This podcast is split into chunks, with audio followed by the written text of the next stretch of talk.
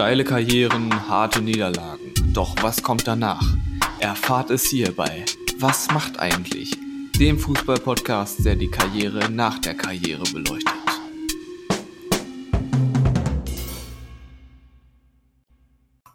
Guten Morgen oder guten Abend, liebe Leute. Wir sind euer Lieblingspodcast. Was macht eigentlich? Der Podcast für alle Leute, die wissen wollen, was Spieler aus der zweiten Liga nach ihrer Karriere tun, welches Restaurant sie eröffnet haben oder welche Pommesbude nach ihm benannt ist. Oder ob sie eine Spielothek Oder eine Spielothek, wie manch andere Legende. Siehe letzte Folge. Werner Schachten, wir grüßen dich.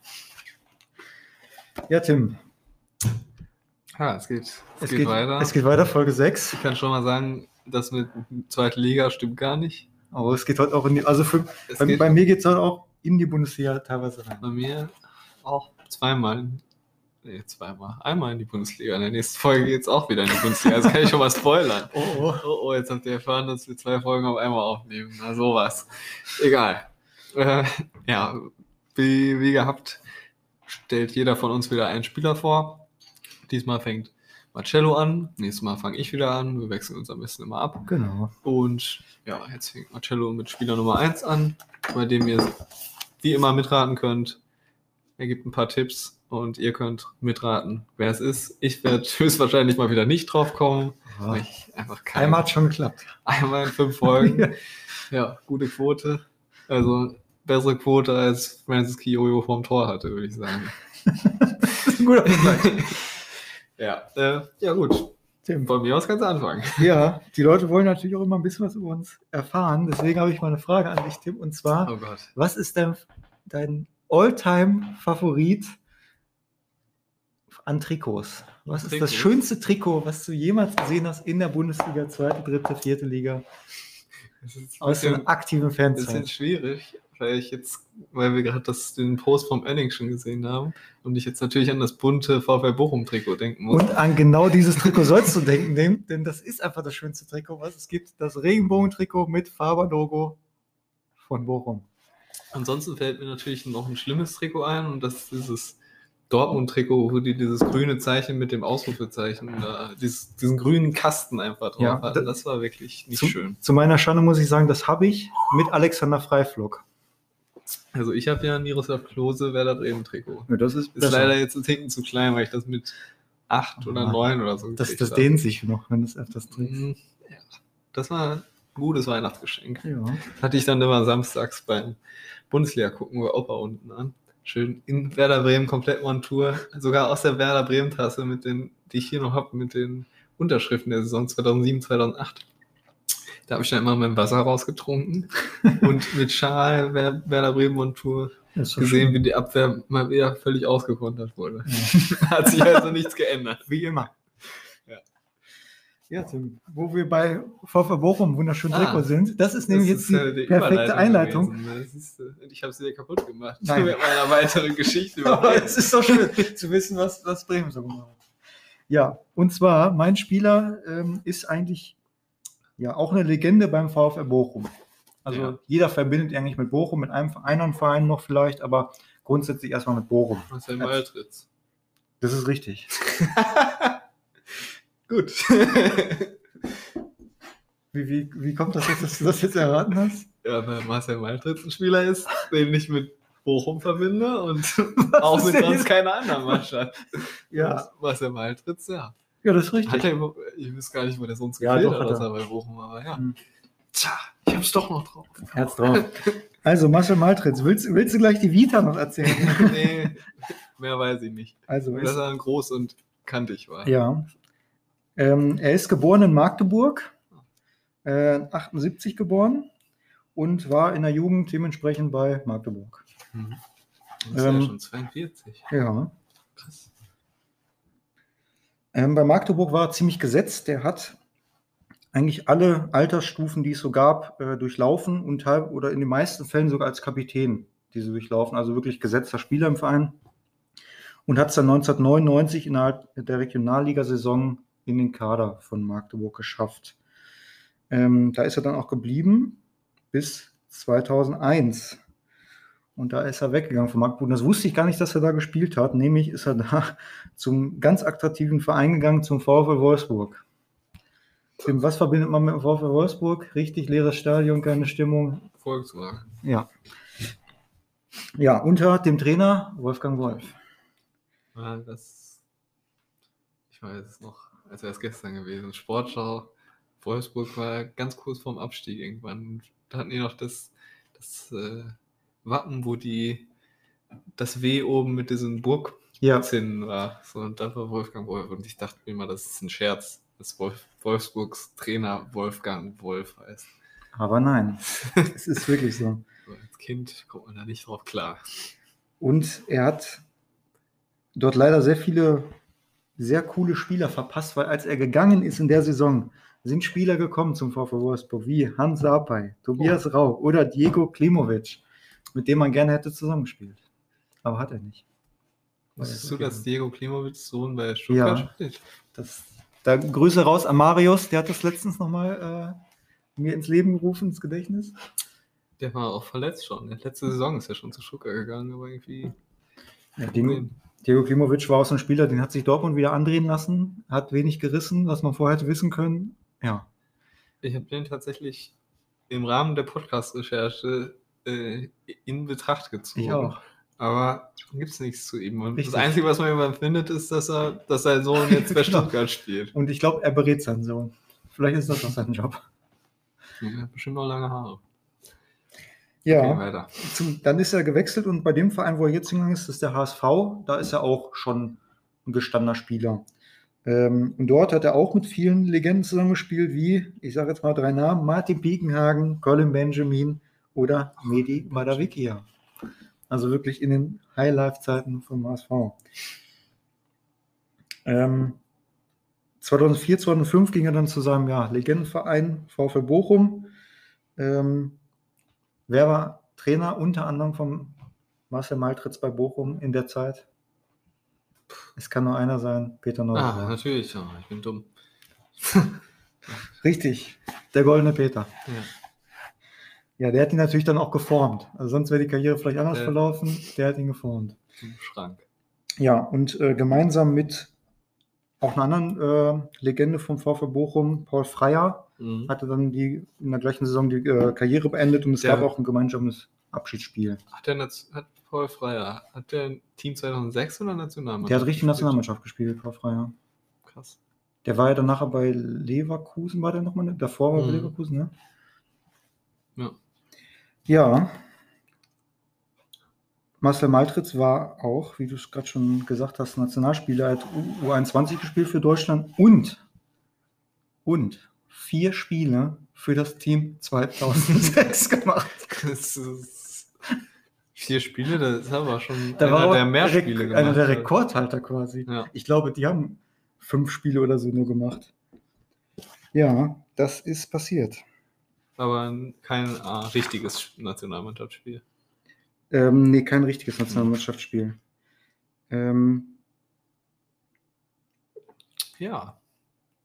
Wenn man seine eigene Schrift nicht mehr lesen kann oder völlig durcheinander kommt. Kann Nein. ich euch kurz sagen, es zwischen Kräuter Fürth und Paderborn Steht- steht gerade in der 82. Nee, Minute ich- 1 zu 1. ich hatte mir Notiz gemacht, Tim, das wollte ich dir noch, nämlich fragen. Weißt du, was am 11.10.2004 war? Äh, Ja, mit. Sicherheit. Da warst du wie alt? sechs.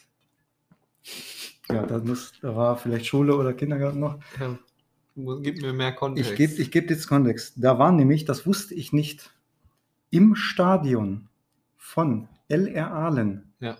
das Länderspiel Das, Team 2006 gegen Polen. oh, Es ist wie ausgegangen? 0 zu 3. Nein. 2 zu 1 für Polen und Benjamin Auer hat das Tor für Deutschland geschossen. Aber stellst dir mal vor, ein Länderspiel im Stadion von Aalen. Darüber müssen viele abgesagt haben. Ja, das. und da waren um die 4000 Zuschauer. Ja. Die kommen heutzutage gerade so bei einem A-Nationalmannschaftsspiel. Ja, könnten wir wieder in allen austragen. Der Platz reicht. Auf jeden Fall. Ja, also Maltre, Marcel Maltritz hat zusammengefasst ähm, 258 Bundesligaspiele gemacht und hat acht Tore geschossen. Hat 156 Spiele bei 11 Tonnen in der zweiten Liga gemacht, also ziemlich viele Spiele. Ähm, hat in der Regionalliga 47 Spiele gemacht und 11 Tore geschossen und 32 Spiele im DFB-Pokal, 8 Spiele im UEFA Cup und 2 Spiele im UI Cup. Also wirklich eine ausgereifte Karriere. Alles mitgenommen. Alles mitgenommen. Ja, und er hat, das habe ich dir im Vorfeld unserer, ähm, ja, des Podcasts, der Podcastaufnahme schon angedeutet, hat er wirklich, ja, ich sag mal, zwei der wirklich wichtigsten Spiele in der ganzen Historie des VfL Bochum mitgemacht. Nämlich das eine ist äh, letztes Mal schon mit aufgekommen, äh, die Relegation von Bochum und Gladbach 2011, mhm. wo Igor de Camargo leider Bochum nicht hat aufsteigen lassen. Ähm, und er hat das Spiel mitgemacht, was Bochum immer in Erinnerung bleiben wird, nämlich er hat Peter Neururer die Chance genommen, ein europäisch erfolgreicher Trainer zu, zu werden. Er selber nicht, aber einer seiner Mitspieler. Er war dabei. Nämlich war er beim Spiel dabei in der Saison 2004-2005 in der legendären Pokalschlacht von Bochum gegen Standard Lüttich im UEFA Cup. Kannst du dich da noch erinnern? Nein. Also ich hatte, muss sagen, das war noch die Zeit, wo ich früh ins Bett musste. ich durfte noch nicht die erste Halbzeit gucken. Also ich kann es dir mal erklären. Ähm, das, ich kann mich da wirklich noch gut daran erinnern. Ich habe das nämlich live gesehen, das Spiel. Ähm, das Hinspiel in Lüttich ist 0-0 ausgegangen. Bochum, eigentlich ein Team, was nicht europäisch spielt, hm. äh, hat sich schon gefreut, weil Lüttich ja schon ein großer Verein ist. Richtig geiles Stadion. Ähm, in Bochum hat man dann das Rückspiel gespielt. Man hat geführt ähm, bis zur 91. Minute mit 1 zu 0. Hm. Dann gibt es eine Situation im Strafraum, die eigentlich halbwegs leicht geklärt werden kann. Doch Edu der gerade erst eingewechselt wurde, tritt über den Ball. Mhm. Es fällt das 1 zu 1. Es gilt die Auswärtstorregel. Summa summarum schaltet Bochum aus. Wer war Trainer? Peter Neurohr. Und er hat Edu in der 83. Minute erst eingewechselt für Domi Bechmann. Das ist eine ähnliche Situation, wie als Francis Kiyoyo eingewechselt wurde und den mhm. Meter mit Vollspann verschießt. Der Podcast ist eine Geschichte des Scheiterns. Oder, ich möchte es auch mal mit Aktualität reinbringen, Marc Rocker eingewechselt wird und der den entscheidenden Elfmeter gegen Kiel verschießt. Schade, alle Bayern-Fans. Oh. Ja, also was man noch dazu sagen muss, die ähm, Saison 2004, 2005 ähm, im UEFA Cup habe ich dann natürlich mir mal angeguckt und das ist komplett wahnsinnig, was da, was da passiert ist. Ähm, da waren Teams dabei, also es waren vier deutsche Teams dabei, Bochum, ich muss es so ein kleiner Abschweifer machen. Schalke hat sich über den UI-Cup qualifiziert. Mhm. Es waren dabei noch Stuttgart, die haben gespielt gegen Uypest Budapest, auch ein richtig geiler Verein. Und Alemannia Aachen war dabei. Die waren ja davor das Jahr gegen Bremen im Pokalfinale, wo sie verloren mhm. haben. Da galt ja noch, dass der, zwei, der äh, zweite dann in äh, UEFA Cup rein kann. Ja. Und die haben gegen Hafnarfjörður gespielt in der ersten Runde, wo sie eingestiegen sind. Erste Quali-Runde dann. Ja. So, und dann hat Aachen das geschafft. Und weißt du, gegen wen in der Gruppenphase Aachen gespielt hat? Muss man sich heute mal vorstellen, wo die Vereine heute sind. Aachen ist der Regionalliga, halt mal fest. Gegen FC Sevilla, gegen Lille, St. Petersburg und Athen. Hat Aachen einfach gespielt. Ah, Aachen war in der zweiten Liga, ne? Ja, ich glaube schon, ja. Ich glaube schon, ja. Das äh, waren auf jeden Fall, die haben sich wahrscheinlich auch gedacht, die haben sich wahrscheinlich sowas gedacht, wie wenn sie jetzt gegen Düdelingen spielen ja. müssen. Also, was ist denn hier falsch? Ja, das, das Geile ist einfach dann auch noch, dass da war es ja damals noch so, dass es Fünfergruppen gab im UEFA Cup und die ersten drei weitergekommen sind. Aachen ist weitergekommen. Oh. So, und dann sind sie in der nächsten Runde dann gegen AZ Alkmaar ausgeschieden. Bitter. Ja, aber das, also gegen Sevilla oder so Aachen, das ja, muss man sich mal vor Augen führen. Ja, dann Marcel Maltritz, zurück zu eigentlich dem Spieler der Folge. Marcel Maltritz hat ähm, genau zwei Titel gewonnen. Nämlich 2003 den Ligapokal mit dem HSV oh. und wirklich einen ganz wichtigen Titel 1998 den Landespokal Sachsen-Anhalt im Finale mit Magdeburg gegen Lokomotive Stendal. Natürlich Karrieresprung ja, gewesen. Da, danach die Saison ist er ja im Profikader aufgeholt. Ja, warum wohl? Ja, weil Lok Stendal besiegt haben. Lok Stendal, fußballerische Größe. Mhm. es aber noch, glaube ich. Ja, da war ich vor drei Jahren. Ja. Das Stadion am Hölzchen heißt es, glaube ich. Ich bin mir Nicht, nicht, nicht am Feldschlösschen. Nee. ja, so, dann sind wir jetzt mit der Karriere mal vorbei. Nach der Karriere hat Marcel Maltritz richtig viel gemacht. Also der ist richtig aktiv. Äh, unter anderem hat er nochmal Fußball gespielt. Hm. Und zwar hat äh, Andreas Pahl, das ist der Zeugwart von Bochum, ähm, einer seiner besten Kumpels, wie er mal selber sagt, äh, ihn überredet, doch nochmal Fußball zu spielen. Ähm, und er ist in die Kreisliga B in Bochum gewechselt. Dafür hat es wahrscheinlich noch gereicht. Ja. Ähm, ziemlich gut sogar. Der hat im ersten Spiel einen Doppelpack geschossen und in seinen ersten fünf Spielen insgesamt vier Tore geschossen, obwohl er defensiv eingesetzt war. Ja. Ich äh, ist hier unter, selbst mit, wie alt war er da? 36, 37?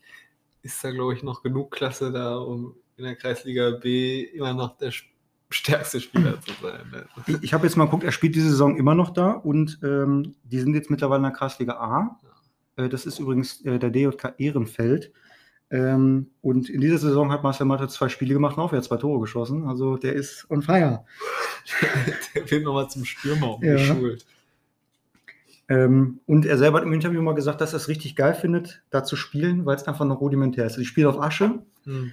Ähm, er sagt, es wird auch mal gern ein Bierchen gezischt und es kommt auch mal vor, dass in der Mannschaft sonntags morgens dann auch nicht viele kommen, weil die Oma zum dritten Mal Geburtstag hat oder sich einer am Vorabend richtig die Mhm. Kante gegeben hat. Und das findet er halt gut. Ähm, ja.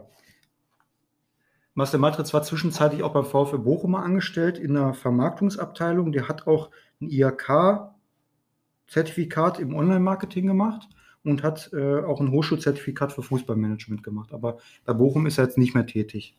Ähm, er ist aber weiterhin im Marketing tätig. Da komme ich jetzt zu einer zweiten Tätigkeit nach der Karriere, denn er ist Key Account Manager bei der Bonamic GmbH aus Bochum.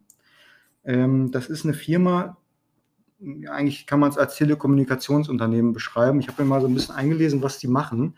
Und zwar, ich, ich sage jetzt mal einfach ein paar Beispiele, machen nämlich wirklich sehr viel. Das ist eine Firma, die beispielsweise Warn- und Sicherheitssysteme für Amokläufe macht, sprich, dass Lehrer sich untereinander dann warnen können. Mhm. Ähm, oder IP-Telefonie, was immer ja größer wird, äh, bieten die an. Äh, Marcel Maltritz ist besonders für das Projekt, äh, Produkt SIM for IoT zuständig. Das sind sogenannte M2M-SIM-Karten. Ich kann es mal versuchen, leicht, zu- leicht zu erklären. Das ist dafür da, um ähm, eine automatische Kommunikation zwischen Maschinen zu gewährleisten über halt das Funknetzwerk. Ähm, beispielsweise kann ich, kann ich das einsetzen, ähm, wenn jemand schwer ist, zu Hause ist, kann da so eine SIM-Karte reinmachen in ein Gerät, was weiß ich, ein äh, Beatmungsgerät und äh, der Arzt kriegt, wenn das Gerät eine Störung hat, automatisch eine Nachricht aufs Handy. Also so eine Früherkennung. Das, ähm, genau, kann damit gemacht werden. Klingt sinnvoll. Ja. Oder viele Städte setzen das zum Beispiel ein, wenn die ihren Streumittellagerbestand haben, wenn der dann leer geht, dass sie dann nicht kein Streumittel mehr haben, solche Sachen. Also es ist wie so eine Gebäudeautomation nur über Funk. Also sehr interessant eigentlich. Ich habe sowas selber schon mal verbaut über eine Schrankenanlage bei meinem Job, wo wir da auch übers Handy dann darauf zugreifen konnten und da Daten auslesen konnten. Das ist eigentlich sehr interessant. Zukunft ist jetzt. Ja. Ja, dann hat er noch ein Hobby zum Beruf gemacht, denn er betreibt die sogenannte Paddle World Bochum. ähm, ich weiß nicht, kennst du die Sportart Paddle oder Paddle? Ja. Äh, ich kann sie bisher auch noch nicht. Das ist äh, eine Mischung aus Squash und Tennis. Ähm, kommt aus Südamerika und ist so bekannt, dass das in Spanien mittlerweile die zweiterfolgreichste Sportart ist nach Fußball. Echt? Ja. Noch nie gehört. Ähm, wie gesagt, sehr, sehr erfolgreich in Spanien, Südamerika und in Skandinavien. Das sind so die Regionen, wo das sehr viel gespielt wird. In Deutschland eigentlich noch wenig. äh, Marcel Maltritz hat damit 300.000 Euro Eigenkapital die größte Anlage in ganz Deutschland hingesetzt in Bochum. Mhm. Ähm, Paddel funktioniert grundsätzlich so, muss man sich vorstellen. Also man ist, man spielt es grundsätzlich im Doppel, Mhm. kann man auch im Einzel, aber grundsätzlich wird es Doppel gespielt. Und man muss quasi den Ball in die Hälfte des Gegners spielen, wie beim Tennis. Und wenn der Ball einmal aufgekommen ist, darf ich ihn aber auch äh, an die Bande klatschen lassen und kann dann mit der Bande spielen. Also es ist, wie Mhm. gesagt, Mischung aus Squash und Tennis, sehr körperbetont. Genau. Nur, dass es auch draußen gespielt wird. Also es ist auch eine Outdoor-Sportart. Ähm, ganz, ganz cool eigentlich, muss ich sagen. Äh, er hat dann, wie gesagt, die größte Anlage gleich in ganz Deutschland dahin gebaut und hat auch den ehemaligen Davis Cup-Profi Darek Krownicki, also polnischer Tennisspieler, der ist da Trainer. Also den kann man buchen und der bringt dann das dann bei. Äh, die Anlage ist jetzt noch ziemlich frisch. Die wurde im September letzten Jahres eröffnet in Bochum. 2020. 2020, genau. Ähm, ist komplett auch ausgestattet mit Flutlichtanlage, also man kann das auch theoretisch da spät nachts spielen. Also ist alles möglich. Genau. In Deutschland ist, wie gesagt, das noch nicht ganz so populär. Marcel Matrix ist, wie gesagt, großer Fan, spielt das selber auch. In Deutschland, habe ich mal gelesen, gibt es aktuell nur 30 Plätze, wo man das überhaupt, oder 30 Anlagen, wo man Mhm. spielen kann. Und er, wie gesagt, ist der König momentan. 20 davon sind bei ja, Ge- Gefühl. Also es sah wirklich sehr interessant aus. Da gibt es auch wirklich Profis oder Leute, die das deutschlandweit professionell spielen. Ähm, ja, kann man, kann man immer mal angehen, glaube ich. Ähm, eine vierte Sache, die er noch macht nach seiner Karriere, ist gemeinnützige Arbeit.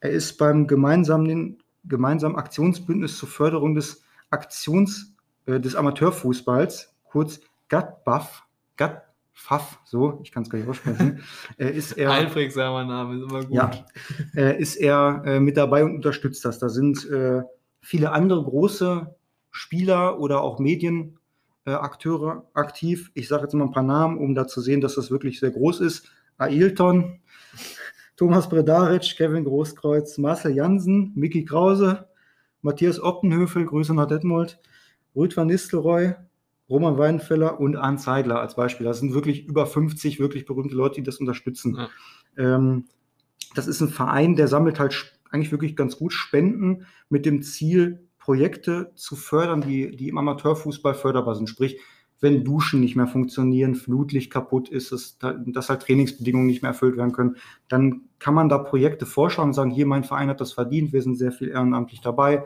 und äh, wir brauchen ganz dringend Unterstützung. Dann kann man da wirklich ein Projekt einreichen, dann wird da abgestimmt und dann wird das Geld da äh, im Endeffekt äh, untergebracht. Ähm, man kann da sogenannter Supporter machen, äh, sein. Ähm, dann kann man halt damit abstimmen. Ähm, und das ist wie so eine kostenlose ja, Teilnahmebedingung, die man da hat. Also man muss sich da eintragen, aber die Spenden werden extern eingesammelt im Endeffekt von. Das heißt also kein Beitrag oder Nee, nee, kein Beitrag. Ähm, genau, und die ganzen Schirmherren, die es da gibt, oder die ganzen Spieler, sie werben halt bei Firmen oder sonstigen Privatpersonen dafür, dass man da Spenden sammelt, um das dann weiter zu verteilen. Ja. Genau, da ist er sehr aktiv, zeigt das auch medial mit T-Shirts, Pullover, die er anhat, um zu zeigen, Amateurfußball, den er auch selber spielt, ist wichtig, die Basis vom deutschen Fußball. Ja. Ja, nebenbei hat er noch zwei Kinder und einen Hund. Äh, die wollen ja auch nochmal erwähnt werden. Frau auch? Oder? Eine Frau, denke ich auch, ja. Das, das, das wäre schlecht, wenn nicht. Wenn, sonst hätte er, ja. ähm, Zwei Kinder und ein Hund. und ein Hund, ja. Das ist eigentlich das Wichtigste. Ja, Andere Ja. haben mich jetzt nicht so interessiert, aber, aber das war, das war die wichtigste Frage. Und der Landespokalsieg 1998 gegen Loksteinbach. Ja, wenn, wenn ein Titel zählt, dann der Landespokal in Sachsen-Anhalt. Ja, auf jeden Fall. Ja, Ja, Marcel Maltritz, ich bin sehr überrascht, dass es also nicht, also positiv war, dass du es direkt erraten hast. Das ist natürlich ohne, mit einem Fakt nur, ist natürlich geil. Ja, das, ja, als du gesagt hast, Es hätte ja auch Paul von sein Bochum. Ich hätte jetzt nicht gedacht, dass er vorher bei Hamburg und hab ich schon vergessen. Ja. Magdeburg war Bei Magdeburg hat er gespielt, bei Wolfsburg hat er gespielt. Wolfsburg war es. Ja. Das wusste ich aber auch nicht, Das, dass er bei äh, Wolfsburg gespielt hat. ja, es liegt aber auch daran, wenn er 2-4 ist er zu Bochum gegangen. Ja, Ja, 2 2004 war ich 6. ja. da fing es dann erst an, dass ich überhaupt was Hast- in meinen Kopf rein gepflanzt Hast du nicht gekriegt habe, 1998 das, das Pokalfinale Ich weiß noch, dass ich das WM-Finale 2002 äh, so halb mitgekriegt habe. Das habe ich auch noch das ich auch mitgekriegt. Also da bin ich bei eingepennt, glaube ich. ich Weil ich wieder mit Opa geguckt habe und dann bin ich einfach im Bett neben ihm Wann, wann eingepennt. kam das so? 20 Uhr? Ich weiß es nicht. Auf jeden Fall war ich da vier. Ja. Und ich weiß noch, dass es kein, kein Erfolg war. Naja, Michael Ballack erinnert sich gern zurück. Ja. Ronaldo auch. Und nicht an seine Frisur. Die invertierte Frisur. Die ich mir bald aufmache, wenn die Friseure nicht wieder aufmachen. Ja. Das will ich sehen. Kriegst du recht Respekt auf der Baustelle. Ja. Äh, gut. Ähm, das war Spieler 1. Ergebnisticker Paderborn hat in, in Fürth gerade 1 zu 1 gespielt. Ähm, sind wir damit zufrieden, Tim? Ich bin mir nicht sicher. Ich muss mal die Tabelle aktuell gucken. Führt Neunter. war ja vier. Ja, kann man mal unentschieden spielen. Ja. Äh, Führt zuletzt äh, 13 gegen Karlsruhe verloren, die unter Paderborn Ja. standen. Jetzt nicht mehr. Naja, HSV wird sicherlich aufsteigen. naja, kleiner Witz nochmal. Grüße, Grüße. Grüße an Maurice und Maurice Vater. Ich wollte es gerade auch sagen. Ähm, nein, wir sind ja Fans vom HSV auch. Auch von der, vom Management und so, die machen das gut. Ja. Gute Transfers. Bobby Wood, der kommt nochmal groß raus. Richtig. Naja. Äh, das war Spieler 1, das war Marcel Maltritz. Wir hören uns gleich wieder. Hey, Malte Asmus von meinsportpodcast.de hier. Ab März geht's weiter mit unseren 100 Fußballlegenden. Staffel 4 bereits. Freut euch auf Zlatan Ibrahimovic, Michel Platini, Cesar Luis Minotti, Paolo Maldini, um nur mal vier zu nennen. Und bis wir mit der vierten Staffel kommen, hört doch einfach noch mal rein in die bisherigen drei Staffeln. Ronaldinho, Sepp Meyer, Gary Lineker, Lothar Matthäus und viele weitere warten da auf euch. 100 Fußballlegenden. Jetzt überall, wo es Podcasts gibt. So, äh, kleiner Einwurf. Letzte Folge habe ich ja gesagt, dass wir mal auch den einen oder anderen Spieler erwähnen, der jetzt die völlig außergewöhnliche Karriere des Spielerberaters eingeschlagen hat. Äh, hab da Sercan oder Serkan, ich glaube Sercan Güvenishik erwähnt und zudem kann ich jetzt noch mal genaues sagen. Und zwar arbeitet der mit Florian Mohr, auch im ehem- ehemaligen äh, Paderborner und St. Paulianer Spieler. Auch ein guter Stürmer bei Paderborn. Der hat uns gerettet. Richtig, ähnlich wie Alexander Löbe Und Frank Löning. und Frank Löning. Und Und Tim. äh, Nejmedin Dafus. Netschmedin Duckfuß. Oder Dafu, ich weiß nicht, wie er ausgesprochen Wir sagen Duckfuß. Wir haben, glaube ich, sein einziges Tor live gesehen, was er jemals für Paderborn geschossen hat. Ich glaube auch. Ähm, Frank Löning sieht übrigens wirklich verdammt alt aus. Ich habe gestern äh, Transfermarkt das Bild von ihm gesehen. Er ist 39, aber er sieht aus wie 55. Ja, der hat sich auch aufgerieben in Paderborn. Das war so anstrengend. Der musste uns gegen, Boch, äh, gegen Osnabrück Ja. in die zweite Liga schießen. Ja, das, das hat fünf Jahre gekostet. Fünf Lebensjahre. Sind die während des Spiels schon die Haare ausgezogen. 2009, das waren noch Zeiten. Ja, ich musste es am Fernseher gucken. Warst du nicht mit dabei? Ich durfte nicht. Warum? Weil ich noch ein kleiner Junge war und Also- kein Ticket hatte. Da bin ich froh, ich war mit seinem Bruder da. Ja. Marius, glaube ich, war auch dabei. Hm. So, dann kommen wir jetzt zu Spieler Nummer zwei dieser Folge. Und Spieler Nummer zwei der heutigen Folge ist tatsächlich ein Spielerwunsch. Wir sind, wir sind beeindruckt. Wir sind wirklich beeindruckt. Es kam eine E-Mail rein. Ja. Von wem denn, Tim? Von wem möchtest du wissen, Mensch? Das äh, war tatsächlich der Vater eines unserer FIFA-Kollegen. Und zwar von Maurice, der Vater. Ähm, der auch, ist auch HSV-Fan? Weiß ich gar nicht. Wir gehen mal davon aus. Tja, das würde mich mal interessieren. Wir möchten jetzt so gerne Interaktion haben, also bitte Genau. auf die Frage antworten. Ich hätte gerne eine Antwort. Und- Persönlich übermittelt oder Person übermittelt. Und, und wir, wir grüßen dann jetzt in dieser Folge einfach zum zweiten Mal Maurice und seine Familie. Richtig. Äh, die, wie wir gehört haben, knallharte Hörer unseres Podcasts sind. Ähm, und deshalb erfüllen wir natürlich auch sofort den Wunsch. Letzt, wir, wir können ja sagen, haben wir ja eben schon, dass wir jetzt immer zwei Folgen hintereinander aufnehmen. Deshalb ist in der letzten Folge das noch nicht gewesen, obwohl der Wunsch schon, wenn ihr es jetzt hört, vor zwei Wochen reinkam. Aber die Folge war halt schon voraufgezeichnet. Deshalb kommen wir jetzt erst zu dem Wunsch. Ich hoffe, es ist nicht enttäuschend, dass ihr eine Woche euch gedulden musstet. Dafür gibt es jetzt knallhart recherchierte Infos zu einem Spieler, der, Ich bin gespannt. Du hast schon gesagt, er ist ein bisschen älter schon. genau, ne? er ist auf jeden Fall vor meiner Fußballzeit gewesen. Ähm, was ich aber sagen kann, ist, dass sein fußballerisches Talent begrenzt war und er aber trotzdem ein guter Verteidiger war. Oh, Er ist nämlich 19, am 19.05.62 in Menden im Sauerland geboren und 62. war Abwehrspieler. okay. Ähm, er ist 1988 und 1993 deutscher Meister geworden. ist 1991 und 1994 DFB-Pokalsieger geworden Also so schlecht war er da nicht, ne? und hat 1991, 92 den Europapokal gewonnen. Was? Ähm, obwohl er begrenztes fußballerisches Talent hatte. Außerdem wurde er Eisenfuß genannt oder auch die Axt. Ist das, Denn wurde Bernd Hölzenbein die Axt genannt? Bernd Hölzenbein ist es nicht. Ich weiß es nicht, ob er die Axt genannt wurde, aber ich rede gerade nicht von ihm. Okay. Das kann ich sagen. Er, er war aber, äh, er wurde die Axt genannt, weil er sehr schuss- und zweikampfstark war. Hat Olaf Thon zum Beispiel mal beim Spiel begrüßt mit den Worten, heute breche ich dir die Beine. Ist es ein Engländer? Ist ein Deutscher. Ist in Menden im Sauerland Ah, ja. Wie ich ja eben schon gesagt habe. Stimmt, da war ich wieder fokussiert. Ähm, äh, er wurde mehrfach von seinen Mitspielern beim Kicker zum unbeliebtesten Spieler der Liga gewählt. Was? Solche Umfragen gab es mal? Ich weiß nicht, heutzutage gibt es das glaube ich nie mehr, wenn Nee. sie direkt verklagt werden. Ähm, und 1996 hatte er einen Autounfall unter erheblichem Alkoholeinfluss. Und zwar habe ich recherchiert, es waren 1,17 Promille. Okay. Da ist er mit dem Porsche gegen Bäume gefahren. Hat außerdem auch seine Ex-Frau gewalttätig angegangen und war pleite.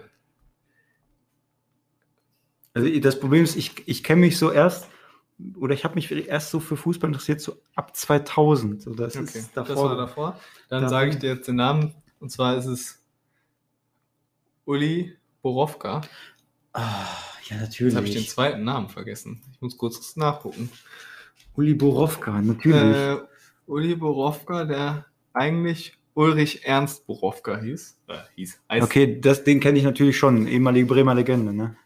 ja, äh, genau. Das war der Wunsch von unserem Zuhörer, den ich jetzt äh, erfüllen werde und ganz viele Sachen über ihn erzählen werde. Zum Beispiel, dass er angefangen hat beim, bei der SG Hema 08, dann zum FC Öse 49, SSV Kalthof und dann beim DSC Wanne Eickel gespielt hat. Ah ja, da waren schon gute Vereine dabei. Dann ist er mit 18 Jahren 1980 zur, äh, zu den Amateuren von Borussia Mönchengladbach gegangen.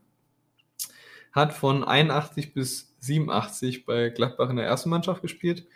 Ist dann für 600.000 Ablöse zu Werder Bremen gewechselt. Ja, Was damals, glaube ich, ziemlich viel war. ja, würde ich sagen. Ähm, hat dann von 1987 bis 95 bei Bremen gespielt und da dann auch die Titel, die ich eben schon, zweimal Deutscher Meister, zweimal DFB-Pokal, einmal Europapokal geholt. Dann wurde er entlassen wegen Alkoholproblemen bei Bremen. Ach, das war schon in der Karriere? Ja. Das wusste ich nicht. Kommen wir gleich nochmal genauer zu. Ähm, Dann ist er 1996 bei Tasmania Berlin.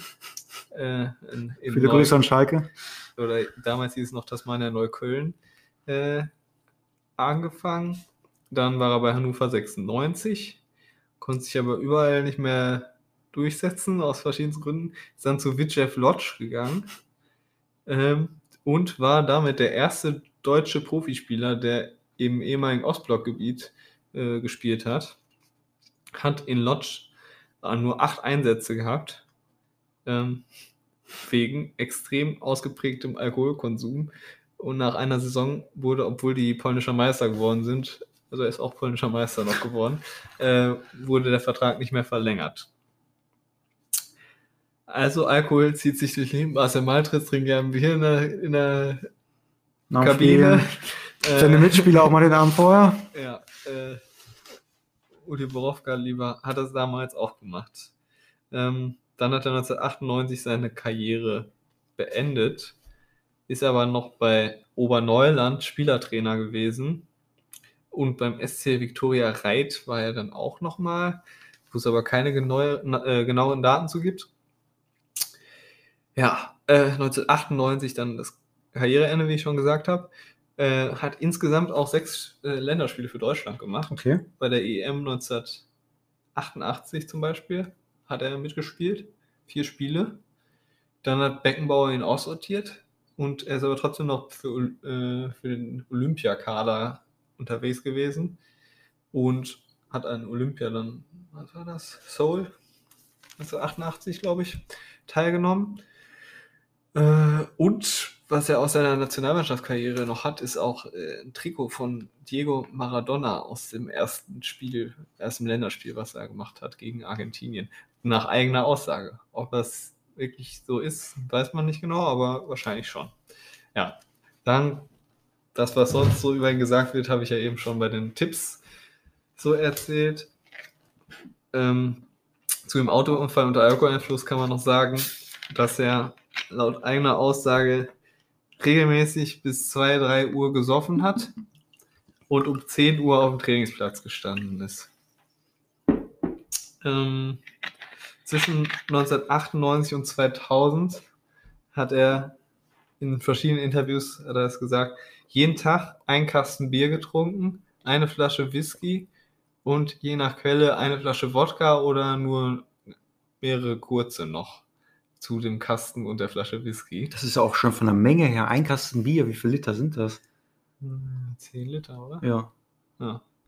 Jeden Tag ohne Flasche Whisky. 10 Liter einfach das in meinem Körper zu haben. ja schon Ja, schwierig. er hat auch mal so einen, also als er bei Bremen entlassen wurde, da hat er sich auch irgendwie so einen Cocktail aus irgendwelchen anderen Tabletten noch gemacht, war dann 14 Stunden äh, bewusstlos, ist er wieder aufgewacht und so, weil seine Frau auch dann weg war, weil er sich nicht so schön zu ihr verhalten hat. Gewalt und so. Ja, also da war er ziemlich am Boden. 2000, äh, 2000 hat er dann stationären Entzug gemacht. Freunde haben ihn da quasi hingeschickt, weil er meinte dann auch, wenn er ein halbes Jahr noch so gelebt hätte, dann wäre er tot gewesen. Und ist dann vier Monate in der Entzugsklinik gewesen und seitdem ist er abstinent. So. Also das war eine Karriere, die eher beendet war, als eigentlich geplant war. Ähm, dann wurde er Trainer. Im Jahr 2000, 2001 war er beim BAK, Berliner Athletikclub, Trainer. 2001, 2002 bei Türkimspor Berlin. 2003, 2004 war er nochmal beim BAK äh, Trainer. Und dann war erstmal leer. Und seit 2007 hat er dann selbstständig im Sportmanagement äh, eine kleine Firma gegründet, wo es nicht viel zu finden gibt. Ich weiß auch ehrlich gesagt nicht, ob es die noch gibt. Ich glaube aber schon. Aber eine Website oder so findet man Das nichts. Problem ist, dass das auch einfach alle machen, Sportmanagement. Genau. Ne? Tommy Reichenberger zum Beispiel. Ja. Folge 1. Hört gerne rein. Tommy und Der, ja, der die Ton war Drogerien noch scheiße. Albaniens. Tommy und die Drogerien Albaniens. Ähm, gute Folge. Ton war da noch ziemlich beschissen. Seit Folge 4 ist es hoffentlich besser. Haben wir die ersten Hörer natürlich schon verloren in den ersten drei Folgen. Holt die zurück, bitte. Genau. Sagt Ihnen jetzt, jetzt richtig spannend. Ähm, Sportevent und der hat äh, Kinderfußballferien dann auch ausgerichtet, irgendwie auf Nordseeinseln oder so. Was auch viele machten hier so Klaus Fischer Fußballschule, Ja. sowas. Die, die waren selbst mal beim Heimatdorf, Klaus Fischer, jedes Ja. Jahr. Das, das hat er lang gemacht. Sportmanagement findet man nicht viel, weil er hat halt eine eigene Website und da ist quasi alles zu ihm zu finden, was er so macht. Dann ging es nämlich 2011 weiter, dass er das Buch Volle Pulle über sein Doppelleben als Fußballer und Alkoholiker geschrieben hat. Zusammen mit einem Menschen vom Kicker, äh, vom, von der Elf Freunde. Ich muss sagen, das Buch habe ich, aber ich habe es immer noch nicht gelesen. Ja. Leider. Jetzt, jetzt weiß er alles über ihn. Jetzt, ich Jetzt, lesen. jetzt, jetzt lege ich es weg. Äh, 2013 hat er dann mit seiner zweiten Frau äh, und fünf weiteren Menschen den Verein Uli Borowka Suchtprävention und Suchthilfe e.V. gegründet. Und er wirbt mit diesem Verein jetzt seit, äh, seitdem für den Umgang und die Bekämpfung von Süchten wie Alkoholsucht oder Drogensucht und ist dafür in verschiedensten Talkshows, Diskussionsforen, Lesungen und so unterwegs und geht dabei natürlich auch sehr selbstkritisch mit seiner Vergangenheit um, weil ich meine, wenn einer über Alkoholsucht so reden kann, dann ist es wahrscheinlich er.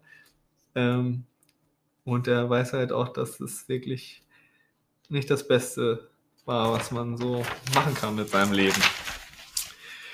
Ähm, ja, und zwar bietet er in seinem Portfolio verschiedene Vorträge an, die man auch buchen kann online. Und zwar einmal für Führungskräfte zur seelischen Gesundheit und für Führungskräfte zur Suchtprävention am Arbeitsplatz. Und dann vor allem ist er daran interessiert, Jugendlichen äh, das zu, mitzuteilen, dass das nicht das Beste ist, Alkoholiker zu werden oder sonstige, das ist Schmerzmittel ist ja auch ein Problem Ja. im, im Amateursport vor allem. Vor allem, also vor allem im Amateursport, aber halt wahrscheinlich bei den Profis sowieso gang und gäbe, aber dass sich das auch in die untere Klassen mit runterzieht, ähm, hat er auch Vorträge deshalb zur Suchtprävention in der Ausbildung. Und zwar möchte er da in die nächste Generation investieren.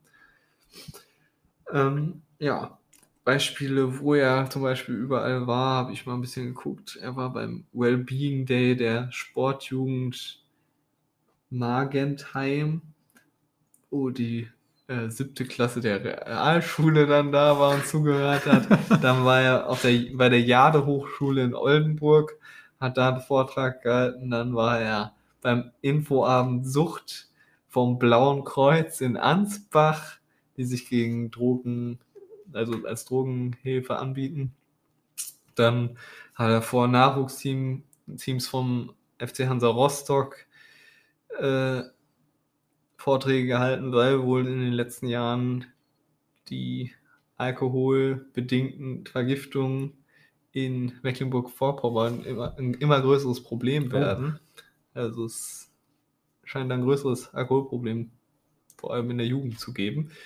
Äh, dann vor, vor Jugendmannschaften im Leistungszentrum von Bremen, in der JVA, Walco, also vor Gefängnisinsassen und auch am städtischen Gymnasium Steinheim, Ich, ich wusste, dass, dass du gleich drauf kommst. wo unsere Schwestern den Vortrag äh, gehört haben tatsächlich. Und da haben 400 Schülerinnen und Schüler ihm zugehört und konnten Fragen stellen und so. Also er setzt sich sehr dafür ein, dass die Jugend nicht die gleichen Fehler macht wie er. Und er sagt auch über sich selbst, dass jeder Tag, den er ohne Alkohol verbringt, viel wichtiger ist als jeder Titel, den er äh, im Fußball gewonnen hat. Ähm, um das halt auch wirklich nicht nur zu reden, sondern auch Kontaktmöglichkeiten mit seinem Verein zu geben, hat er arbeitet da zum Beispiel mit der Fachklinik Fredeburg zusammen mit den LWL-Kliniken in Ostwestfalen, mit der Max-Grundig-Klinik, äh, den jüdischen Krankenhaus in Berlin und mit der Rheinland-Versicherung und mit der LMU München Also wirklich und auch aktiv, mit ne? Telekom zusammen, also verschiedene Leute, die Geld geben und wahrscheinlich auch viele, wo er dann quasi die hin vermittelt, die Leute, die sagen, ey, ich habe ein Problem, hast du eine Idee, was ich machen kann. Also ist gut vernetzt, vermutlich auch noch durch seine Zeit als Fußballer. Ähm, ja, das ist das, was er bis jetzt macht. Die Sportmarketing-Firma scheint es auch noch zu geben, aber ich glaube, er fokussiert sich jetzt eher auf diese Mission und ja, sein Buch kann man halt auch noch kaufen. Da gibt es auch Lesungen des Buchs einfach nur. Ähm, kannst du vielleicht auch hingehen, dann musst du es nicht mehr lesen. es gar nicht aufschlagen. Das ist wird versiegelt weggeschickt. Nein. Ja, bei Rebuy wieder verkaufen. Ja. Ähm, und was er heute macht, neben der Arbeit, ist, dass er bei in Lehrte lebt, in der Nähe von Hannover. Und er hat insgesamt drei Kinder, keinen Hund, also zumindest Kein weiß, Hund? Ich, weiß ich nichts Oh, oh. über einen Hund. Ähm, von diesen, und der Kronkorken fällt. Äh, passend zum Thema, der Kronkorken fällt. Ähm, also er hat drei Kinder, zwei davon aus erster Ehe und eins aus der zweiten Ehe mit der Frau, mit der er auch den Verein gegründet hat. Ja, das war Uli Borowka. Seine Karriere ist wahrscheinlich ein bisschen früher und anders geendet, als er sich gewünscht hätte, aber es zeigt, dass Suchtproblematiken äh, ein großes Problem sind. Auch äh, hier Robert Enke, also generell Sucht und psychische Probleme so im Profisport sind ja gar nicht gerne gesehen. Gibt es ja. Ja. da nicht. Sind ja alles starke Männer. Wir haben sowas nicht.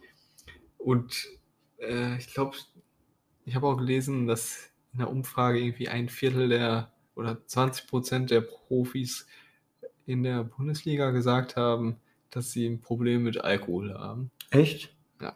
Ich habe nur, was jetzt ganz oft Trend ist, ich weiß gar nicht, wie das heißt, weil ich da echt nicht drin bin im Thema. Ich weiß nur, dass man es hier auch an der Tankstelle in Paderborn kaufen kann. Dieses Zeug, dass man sich so unter die Oberlippe so macht. Ähm, wie so Kautabak. Ich habe jetzt zum Beispiel Marco Reus oder hier in Dortmunder Zeiten Adnan Yasushai, der, die haben das immer genommen. Äh, das ist wie so, ähm, ja, wie so Nikotin, glaube ich dann. Ich kenne mich da nicht so aus, aber das solch, einfach solche, solche legalen Drogen in Anführungsstrichen. Ja. Es gibt auch irgendwas, was man ins Getränk mischen kann, wo das eine Okay. Wirkung hat. Aber ihr seht, wir kennen uns nicht so mit Drogen aus, außer mit Alkohol.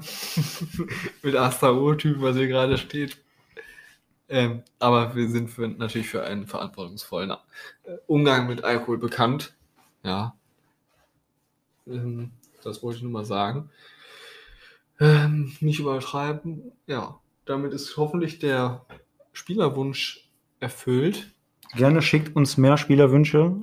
Genau, schickt uns Wünsche an auf Instagram an, aber bitte Spielerwünsche, nicht dubiose Angebote. Davon an, kriegen wir nämlich auch viele. an Ed, was macht eigentlich? Oder per E-Mail an was macht eigentlich Podcast? At web.de, da sind wir immer erreichbar. Da sind wir immer für euch da. Wenn, ich, wenn euch was auf dem Herzen liegt, einfach schreiben. Auf Instagram, ganz wichtig, gibt es jede Woche ein, zwei schöne Stadien für euch zu sehen, die wir alle schon mitgenommen haben in unserem Fußball-Fan-Leben. Ähm, ja, wenn euch das interessiert, könnt ihr ja gerne mal reingucken. Ansonsten nächsten Sonntag, nächste Folge, immer sonntags nachts 2 Uhr. Ladet euch die Folge runter, damit ihr am nächsten Morgen all euren Kollegen und Freunden, also am Montag dann, vermutlich arbeiten nicht so viele am Sonntag, äh, von diesem tollen Podcast berichten könnt, wo man so viel lernen kann über Peter Neuruhr. Und was schwierig natürlich heute an der Folge ist, dass Mike Hanke nicht dabei war. Ja. Deshalb jetzt nochmal die Erwähnung, Mike Hanke. Du hast ihn mir noch nicht gemeldet. Ja, Ja. bitte melde dich. Die Möglichkeiten haben wir dir eben genannt. So, jetzt Feierabend. Wir hören uns nächste Woche wieder.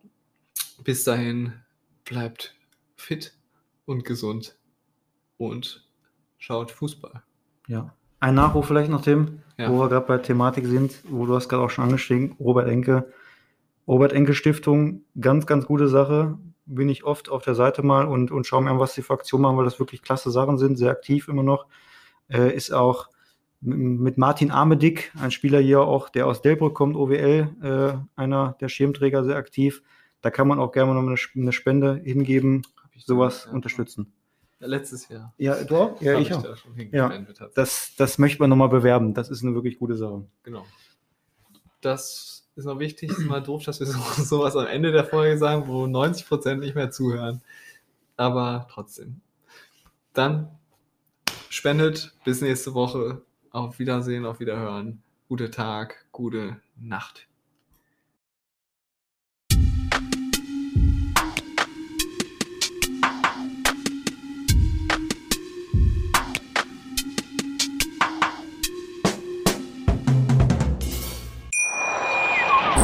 Wie baut man eine harmonische Beziehung zu seinem Hund auf? Puh, gar nicht so leicht. Und deshalb frage ich nach, wie es anderen Hundeeltern gelingt, beziehungsweise wie die daran arbeiten. Bei Iswas Dog reden wir dann drüber. Alle 14 Tage neu mit mir, Malte Asmus und unserer Expertin für eine harmonische Mensch-Hund-Beziehung, Melanie Lippisch. Ist was, Dog? Mit Malte Asmus. Überall, wo es Podcasts gibt.